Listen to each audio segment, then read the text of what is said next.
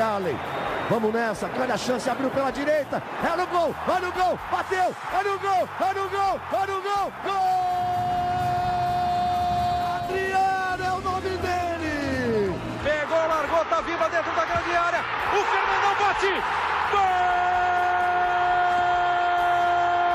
Faz o gol, garoto. Faz o gol, faz o gol, faz o gol, faz o gol. É no gol, é no gol, é no gol. É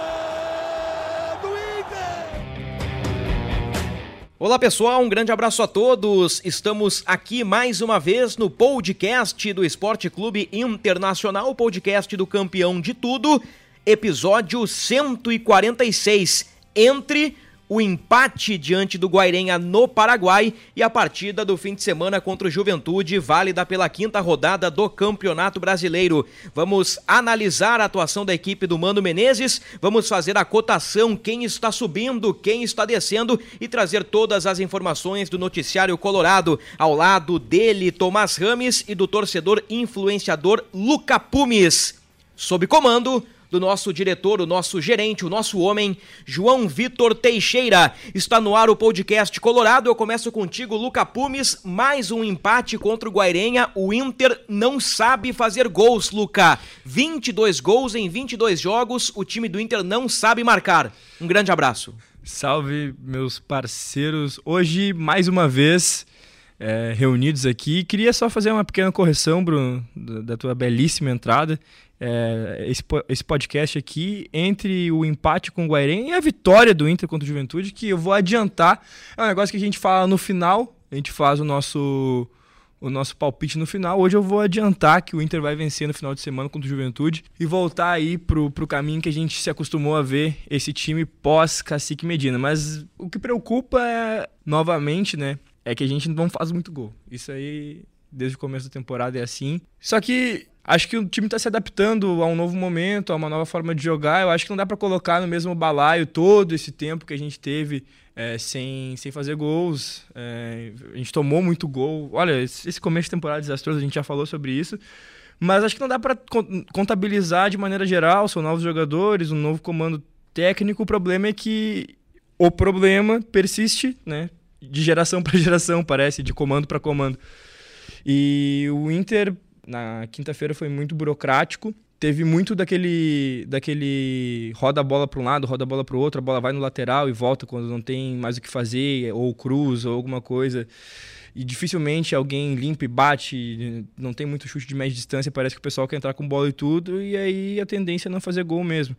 Meu, minha maior bronca em relação à partida contra o Guairenha é a gente não ter aproveitado todo o tempo que a gente teve com o homem a mais em campo. O Inter ficou no 1 a 1 com Guairenha no outro jogo do grupo. O 9 de outubro venceu o Medellín, o Independiente Medellín por 3 a 2. A situação do grupo é a seguinte: Guairenha 6, hoje estaria classificado para as oitavas de final. Internacional 6, Independiente Medellín 4 e o 9 de outubro 4. O grupo está embolado. A vantagem colorada é que o Inter terá dois jogos em casa. Os próximos dois jogos, as duas rodadas finais, acontecerão no estádio Beira Rio. O líder Guairenha, por exemplo, joga duas partidas fora de casa. Tomás Rames, eu quero te ouvir sobre o desempenho do Internacional. Eu não sei se tu concorda comigo, Tomás. E Luca, evidentemente. Eu lembrei do Inter do Medina no primeiro tempo. Achei o Inter bem sem sal, é. com alguns vacilos de, de posicionamento. Eu acho que a entrada do Dourado deu uma corrigida no, no, no posicionamento defensivo e melhorou o Inter ofensivamente. O, o, segundo tempo me pareceu mais com a cara do Mano, mas com velhos defeitos. Velhos defeitos. Este fato é um fato, não é opinião, é um fato. O time do Inter não sabe fazer gols. É um time que tem como principal artilheiro o Tyson com três gols, o Maurício com três gols e o Alemão com três gols. Quero te ouvir, Tomás. Um grande abraço. Um abraço. Bruno, um abraço Luca, um abraço ao nosso diretor João. Exatamente, o Inter não consegue fazer gols. Nós estamos no quinto mês do ano, isso é bom lembrar, né? Ou seja, os artilheiros do Inter demoram mais de um mês para fazer um gol, né? Isso é muito grave. Se a gente for pegar Hulk, Gabigol, Veiga, jogadores, né, expoentes, todos eles já têm mais de 14 gols na temporada. E o Inter tem 22 gols, ou seja, eles sozinhos quase têm o mesmo número de gols do Inter. E isso mostra o problema do Inter. Hoje, se acabou de citar, o Inter está em segundo, por quê? Pelo número de gols marcados. O Inter tem 5 e o Guairenha tem 6, ou seja, até isso atrapalha a caminhada do Inter na temporada. Não, eu ia te perguntar sobre, sobre o desempenho, se, se, se tu acha que o primeiro tempo foi abaixo, melhorou no segundo tempo, queria te ouvir sobre o jogo, nós acompanhamos a partida juntos na redação, Tomás. Uh, eu até achei que o Inter não foi bem no primeiro tempo, mas não chego a achar que foi como o Medina, porque o time do Medina tinha problema em todas as áreas, em todas as partes do campo, né? O time do Mano não tem problema em todas as partes do campo, né? Acho que até cometeu algum deslize, mas como o Medina, eu acredito que não. E no segundo tempo, você citou bem, o Dourado entrou, né? O time melhorou. O Dourado e o David, né? Pra deixar claro, né? Os dois entraram, o time melhorou, o Inter atacou mais, chutou mais a gol. E aí, cansou de perder gols, né? Uh, o Edenilson deixou o Dourado na frente do gol, o Dourado ia fazer um golaço. Aí o Escobar pegou. O, do, o Edenilson lançou pro Wesley, que errou, mas deu sorte, a bola caiu no pé do David, que errou. E o Edenilson também encontrou o Caio, que também perdeu. Ou seja, inclusive o Edenilson tentou ajudar o Inter, né?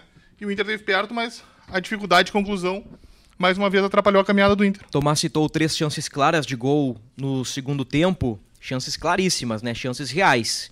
Caio Vidal, David Dourado de frente com o goleiro e ainda tem a do Bustos, né? No lance é, da expulsão do, do Jimenez. Da falta ali. O, o Depena chuta, a bola bate na barreira, sobra pro Bustos e frente a frente com o goleiro, uh, ele chuta e o Escobar, com méritos, faz a defesa. Ali no Bustos, eu senti falta do do ar goleador, da veia goleadora. Faltou o cacuete do atacante. Faltou o cacuete do atacante, exatamente. Ele, ele dominou a bola tirando da goleira, é. aí ele perde um pouquinho do ângulo. Se ele domina pra frente, também, né? bate cruzado, ele tinha o, o gol inteiro, mas é, é, um problema do Inter que não consegue marcar. Eu quero te ouvir, Lucas, sobre essas mudanças no intervalo, a, as entradas de Dourado e David que melhoraram a equipe do Inter. Com certeza essas, essas substituições tiram efeito. E eu queria perguntar para vocês, né, fazer uma, uma provocação, se o David podendo jogar centralizado, ele não seria a melhor opção hoje para o estilo de jogo do Inter, porque a gente já viu que o alemão ele é sim um goleador, a gente já falou aqui, e eu já citei em, outras, em outros momentos que muitas vezes ele se atrapalha com a bola na construção das jogadas, talvez ele não seja é, o melhor atacante para o estilo de jogo do Inter, embora ele, ele esteja fazendo os gols. Talvez precisasse colocar alguém para jogar atrás dele ou junto com ele. Ou, em último caso, colocar alguém com mais mobilidade, como era o Yuri Alberto, como funcionava o Yuri Alberto. E eu acho que hoje quem tem mais essa característica mais próxima é, disso é o David, né? Porque na briga alemão e Wesley a gente tem dois centroavantes altos e um pouco mais pesados que não fazem isso. Eu queria fazer essa, esse questionamento para ver o que, que vocês pensam, porque eu acho que dessa maneira não está funcionando muito bem. Acho que o alemão, né, por ter feito três gols em três jogos, óbvio que os holofotes foram para eles, né? E os adversários estudam e veem, ó, tem, tem que deixar alguém nesse cara, senão ele vai acabar fazendo. E o alemão já está mais vigiado e já complicou para ele. E uh, você até citou na situação do David. O David, antes da lesão, ele tinha virado o jogador mais avançado do Inter, né? Ele já tinha passado o Wesley, ou seja, eu entendo que, naturalmente, quanto mais ritmo ele pegar, ele vai acabar retomando essa posição com o Mano, ainda mais que ele já tinha trabalhado com o Mano, o Mano conhecia ele da época do Cruzeiro. Acho que com as peças que o Mano tem à disposição, o David é titular. Todo mundo 100%, o David é titular. Não sei se na ponta direita, porque o Wanderson dominou a dominou, ponta esquerda, dominou. é, é titular. é bom, é bola. É titular da ponta esquerda do Inter, uh, Maurício pela direita e quem sabe o David por dentro. São algumas alternativas. Mas para Peças... tirar o Depena desse time aí vai ser complicado, cara. Mas o, mas o Depena tem jogado no tripé, né? É, o time que começa é Sim. é Gabriel, Edenilson, Depena, um tripé. Vamos lá, um tripé de volantes. O, o, o Depena é, é, é um meia. É, o Depena disse na, na entrevista de apresentação que ele é um interno, ele é um meia interno que também joga como ponta. Então, o, Mano encaixou esse tripé e com Maurício, o Wanderson e o Alemão. Daqui a pouco, hum. contra o Juventude, o David, já com um pouquinho mais de ritmo, pode ser o centroavante do Inter, dar uma dinâmica diferente quem sabe, agregar gols, que é o que o Inter precisa para a sequência das competições. Lembrando que, tendo esse tripé com Gabriel ou Rodrigo Dourado, se, se for da vontade do Mano nos, no, nas próximas partidas. Eu acho que daí não os dois, né? Mas ou um ou outro, Edenilson e Depena. E o Wanderson tendo dominado a ponta esquerda, vai sobrar para as últimas duas posições ali, tanto o David, se ele não jogar como centroavante, que para mim, como homem mais avançado, né? Não seria exatamente o centroavante, para mim teria que ser ali, mas sobraria David, Alan Patrick, Tyson, Pedro Henrique Maurício e Bosquilha ainda. São muitas opções para duas vagas aí. Vamos lá, vamos por partes aí. O, o Alan Patrick fica à disposição para o jogo do fim de semana contra o Juventude e deve atuar por alguns minutos, né, Tomás? Essa é a expectativa do Inter, ter o Alan Patrick. O, o Mano não falou uh, quanto tempo poderá contar com o Alan Patrick, mas eu estou imaginando que ele vai entrar ao longo do jogo. Eu não estou projetando o Alan Patrick desde o início. Tem o Pedro Henrique também para o segundo tempo, que é um cara que está readquirindo ritmo de jogo. E o Mano Menezes, na entrevista, confirmou a lesão do Tyson. Mais uma, né? Pois é, mais uma vez o Tyson tá no DM e vai ficar um bom tempo, né? Três semanas fora, uma lesão na coxa esquerda, o Tyson já tá. Uh, na quinta-feira o Tyson completou um ano desse retorno ao Inter e o Tyson não engrena, né? O Tyson passa muito tempo no DM, ele tem muitos problemas, né? Tipo, já teve a adaptação, que sempre se fala, né? E não adianta, o Tyson não consegue seguir, ele, ele joga e acaba bem ou mal tendo um infortúnio e precisa parar. Já foram entorses no tornozelo direito, já foi lesão nas coxas, né? Já teve problema no ombro direito, ou seja, sempre tem alguma coisa que atrapalha o Tyson. E agora, três semanas, o Mano chegou a dizer que uh, não adianta o Tyson querer ajudar, que ele citou que o Tyson sempre se esforça, quer estar junto, mas uh, na vontade dele acaba forçando e aí fica mais tempo parado, ou seja, três semanas. Quantos jogos mais o Tyson vai perder? O Tyson já perdeu 40% das partidas do Inter vai ficar mais tempo fora, ou seja, tá complicado. O Inter tem que. Por isso que o Inter quer ver bem a situação do Tyson, quer recuperar ele bem para não mais jogar um pouco e daqui a pouco perder de novo. É, vale a pena dar esse tempo a mais de recuperação, caso seja necessário, para não perder ele por mais tempo ou ficar perdendo de tempos em tempos, porque no pouco que ele jogar, ele vai estar tá recuperando, né? o tempo que ele perdeu, e aí já vai machucar de novo, e quando voltar vai estar tá recuperando e nunca vai estar tá o 100% do Tyson. Então, se precisar deixar ele fora um mês, ao invés das três semanas, se precisar deixar um mês e duas semanas, ao invés de um mês, sei lá, que se faça isso. Né? Eu acho que é o momento certo pro, pro Tyson tratar a lesão e voltar com calma. Porque agora o Inter tem um cara ali na Casa Mata que segura o rojão e segura a bronca, chamado Mano Menezes cara experiente, um cara cascudo que vai segurar a bronca. Antes com Medina, eu sinto que o Tyson tinha a necessidade de dar um apoio pro Mister. Tinha um apoio, tinha a necessidade de, de apoiar a comissão técnica.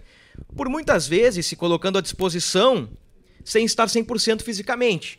Isso pode ter complicado um pouquinho a temporada do Tyson. Agora, com o Mano Menezes ali, uh, colocando ordem na casa, uh, com sua experiência, Tyson pode ter tranquilidade aí para realizar um tratamento, ficar 100% e voltar a jogar e, e ajudar o Inter, né? É, é o, o, levantamento foi feito pelo Gabriel Girardon, nosso colega de Gé. Globo. O, o, o, Tomás já disse isso, mas eu confirmo. O, o Tyson esteve ausente em 40% dos jogos do Inter desde que foi contratado, desde que esteve à disposição pela primeira vez. Então, desde o primeiro jogo que o Tyson esteve relacionado até o Guairenha, ele ficou fora de 40% das partidas. É bastante coisa, tendo em vista que o Tyson é a principal referência técnica do Inter e com certeza um dos jogadores mais caros. Confirmando que o Wanderson marcou o primeiro gol dele com a camisa do Inter contra o Guairenha e o René deu a primeira assistência. Eu quero te ouvir sobre o Wanderson. É bola mesmo ou é fogo de palha? Bom, vocês, meus colegas, já tinham citado que em um ou outro treinamento já, o Wanderson já tinha se destacado, mesmo antes da estreia eu já tinha muito já tinha muita ansiedade para ver ele jogar. E desde que ele estreou, na minha concepção, ele não sai mais do time. Acho ele um jogador envolvente, um jogador agudo, de boa vitória pessoal. Ele vai para um contra um. Se ele tem um mínimo espaço para bater, ele bate. Uh, não considero ele fominha, apesar disso, porque se ele vê um companheiro melhor posicionado, ele toca a bola. É um jogador é um jogador solidário, é um jogador solidário que não se, que não se omite. Eu acho que é isso. Ao mesmo tempo que ele não é fominha, ele decide quando ele tem que decidir. Então ontem a bola sobrou para ele, ele não teve o mínimo pestanejar, ele colocou no cantinho ali e empatou salvando o Inter, né? Eu acredito que salvando o Inter. Esse gol salvou o Inter. Não que não tivesse mais tempo depois disso para o Inter retomar a ponta e conseguir classificar. Mas isso é complicar muito, porque é o adversário direto. A gente até não imaginava que o Guairenha seria o adversário direto do Inter na Copa Sul-Americana, né? Nesse, nesse, nesse primeiro momento por causa da fase de grupos. Eu achei que o Independente Medellín seria, e inclusive eu não imaginava que o Inter ia perder tantos pontos contra o Guairenha. Né? O Inter acaba saindo Ele com apenas, quatro. com apenas dois pontos desse confronto, inclusive dando a eles o primeiro gol deles fora do, do país, um momento muito comemorado, um gol de voleio por cobertura. Gol do Bom Otazu. Bom, acho que fica. Bom pro futebol paraguaio, né? Fica, fica por tua conta. Bom pro aí. futebol paraguaio. Que fez na quinta também. Fez de pênalti contra o Inter. Bom, o Otazu. Deslocando. O Otazu tem história pra contar, né? Meteu dois gols no Inter. E o curioso agora, desculpa atrapalhar vocês aqui. Então fica à vontade. acabou de. Fica, fica, Acabou Eu de acho que um- tu faz parte também desse eu acho que tu podcast. participa também, então pode ficar à vontade aí. Obrigado, gente. É Fico teu, muito é feliz. teu. Finge que é teu. Fico muito feliz por esse carinho. Mas eh, o Luca acabou de citar sobre o Wanderson, né? O Wanderson fez o primeiro gol dele pelo futebol brasileiro, mas foi fora do país. Curioso, né? Uma bela lembrança, um belo tópico do Tomás. ainda não balançou as redes em solo nacional. Agora, eu- eu quero colocar três tópicos pra vocês e quero que vocês escolham um pra comentar. Eu espero que o Tomás faça um comentário diferente do do Luca, né? Que escolha um tópico diferente e vice-versa. 23 finalizações contra o Havaí, 25 contra o Guairenha. Em 48 chutes, o Inter fez um gol. 48 chutes, um gol em dois jogos. Esse é o primeiro tópico. O segundo tópico: empatar contra o fraco Guairenha, que está entre os quatro últimos do Campeonato Paraguaio, tendo no segundo tempo, durante boa parte do tempo, um homem a mais. Esse é o segundo tópico. E o terceiro tópico, e aí o torcedor colorado está ouvindo, alguns vão concordar, alguns vão discordar. Existe uma corrente que criticou de forma muito pesada a atuação do Edenilson contra o Guairenha. Muitos disseram que foi uma atuação muito abaixo da média. Eu achei uma atuação de razoável para boa do Edenilson.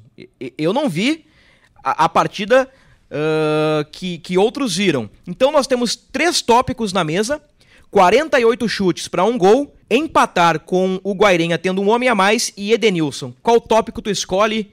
Vai lá, toca a ficha. Faça uma redação do Enem aí, ô Luca. Eu vou surpreender vocês.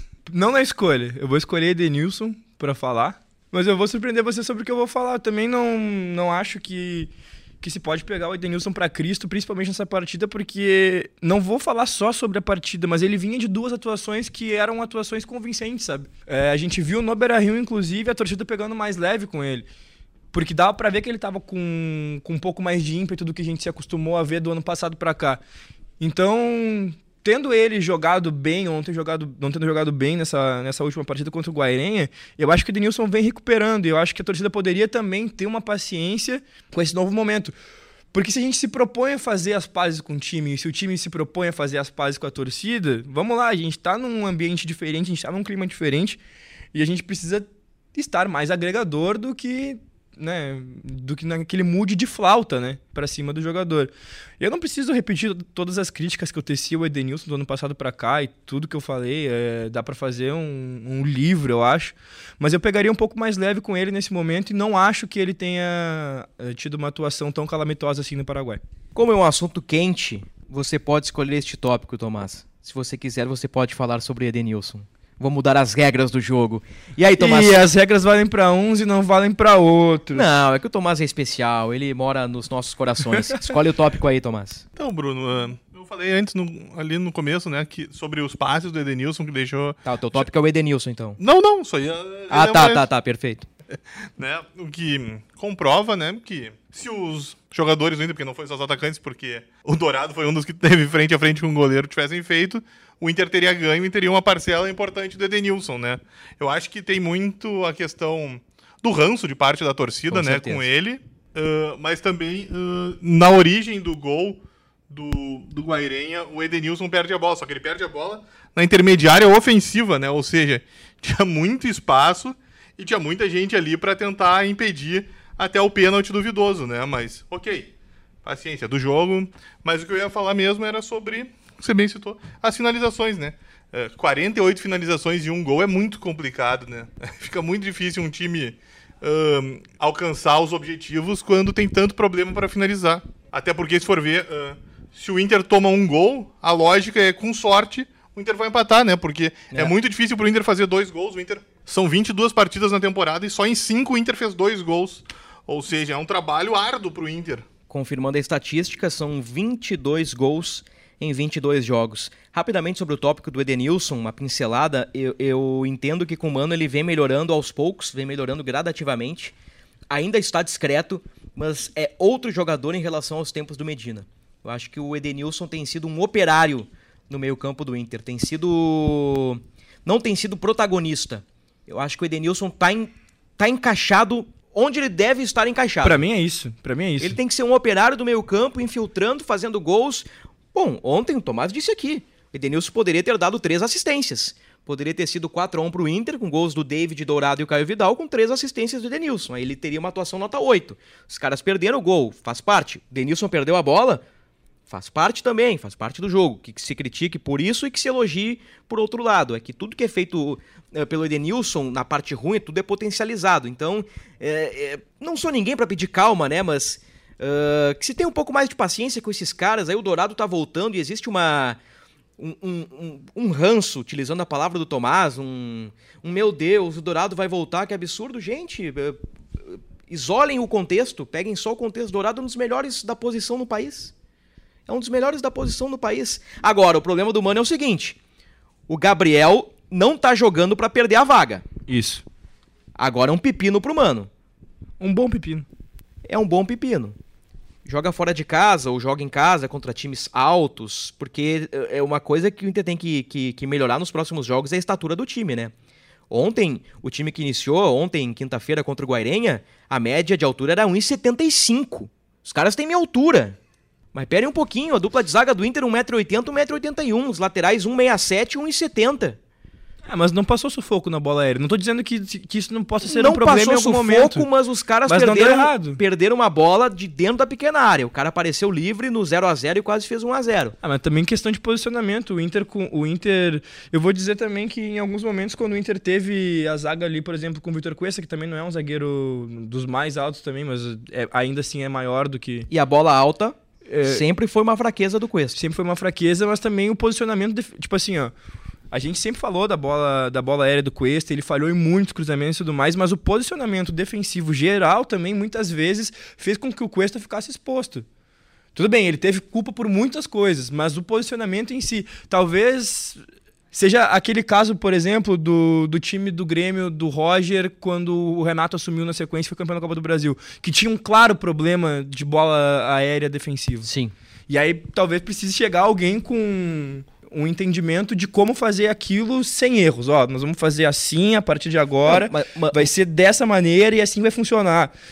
Claro. Até lá eu não sei o que vai acontecer. Se tu tem quatro defensores de dois metros de altura e, e tua bola parada é desorganizada, tu vai tomar gol. Se tu tiver uma zaga de 1,80m em média organizada, tu vai afastar algumas bolas, mas em algum momento vai vazar. Vai, então, vai vazar. Então eu acho que o grande trunfo, Tomás, do Rodrigo Dourado neste momento, superando críticas e ranços, é a bola alta. O, o lance do gol, até foi o, o, João Vitor Teixeira, nosso diretor aqui.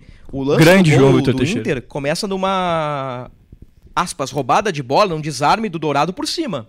Ele ganha a primeira bola pelo alto, o Inter constrói a jogada e sai o gol. Parece um detalhe, mas ali fez Não, toda a diferença, certeza. né? Isso, isso faz diferença. Óbvio, e, e, no podcast passado a gente conversou sobre, inclusive eu falei sobre essa situação do Dourado de que a gente tem que ter o entendimento de que ele é uma peça do grupo, que querendo ou não, ainda ele é um ativo do clube e que se ele está aí pode, até dezembro.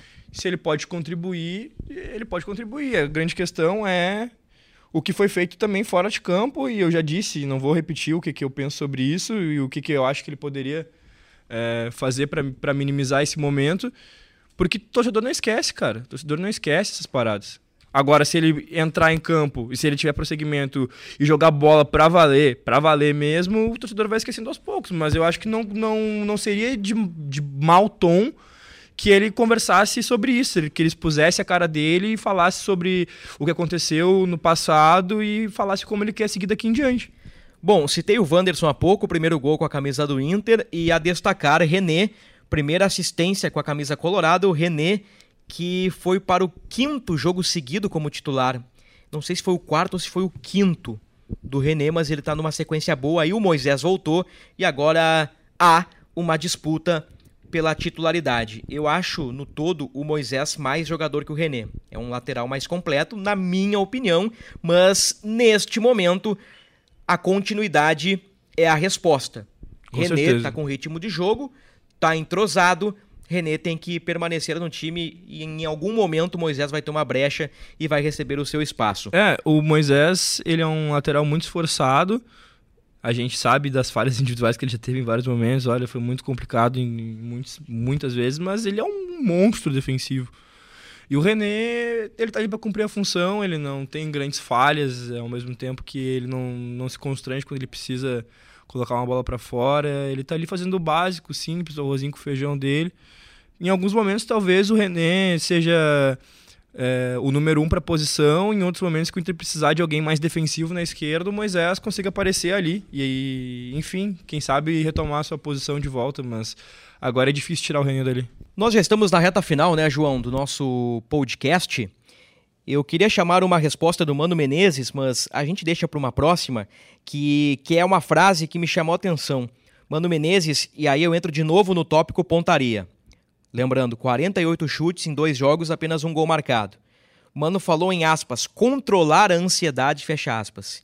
E o René já tinha falado sobre isso no pré-jogo do Guairenha, que existe uma ansiedade por parte dos atacantes do Inter quando eles chegam cara a cara com, com o goleiro. E eu, eu peço licença para o torcedor colorado para inserir na conversa o técnico Roger Machado.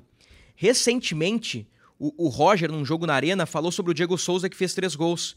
E o, e o Roger disse: olha, o Diego Souza ele desacelera o batimento na hora que está frente a frente com o goleiro. Ele fez uma figura. Que o Diego Souza é nego velho, o, o, Diego Souza é experiente, o cara já teve 300 situações cara a cara com o goleiro, então o Diego Souza vai ali e mete pro gol. Aí pega o Elias, guri, coração acelera quando sai na cara do gol. E parece que isso está acontecendo com o Inter. Parece que a gurizada, na hora de ficar cara a cara com o goleiro, tá, tá acelerando o coração. E, e, o Inter, poxa vida, perdeu, citamos aqui, quatro chances claríssimas, cara a cara com o goleiro Escobar. Então eu quero destacar essa frase de que o Mano tá tentando, na base da conversa e na base dos poucos treinos, controlar a ansiedade do sistema ofensivo colorado. Luca Pumes, cite dois jogadores que estão em alta com o Mano Menezes. Dois jogadores em alta com o Mano Menezes. Ou melhor, dois jogadores que estão em alta com Luca Pumes. ah, eu acho que com, com os dois, o Wanderson e o Depena. Dois jogadores em alta com Tomás Rames. Quem sou eu, né? Poxa. Mas é na cotação Tomás Rames. Na revista Tu. Dourado e Wanderson. Pô, o cara meteu um dourado, hein? Tomás tá ofensivo, Tomás tá venenoso. Wanderson com certeza. Wanderson com certeza e vou dar moral pro Edenilson. Acho que o Edenilson tá aos pouquinhos, tá crescendo e vamos lá, né? Eu não, eu não quero o Edenilson protagonista. Eu quero o Edenilson como um segundo volante operário. Um cara jogando pro time. Esse é o Edenilson que em algum momento se tornou protagonista. Ele foi protagonista quando foi um excelente operário. Exatamente. Quando o Medina deu a 10 pro Edenilson e disse: vai lá, meu amigo, resolve as paradas, o Edenilson sucumbiu.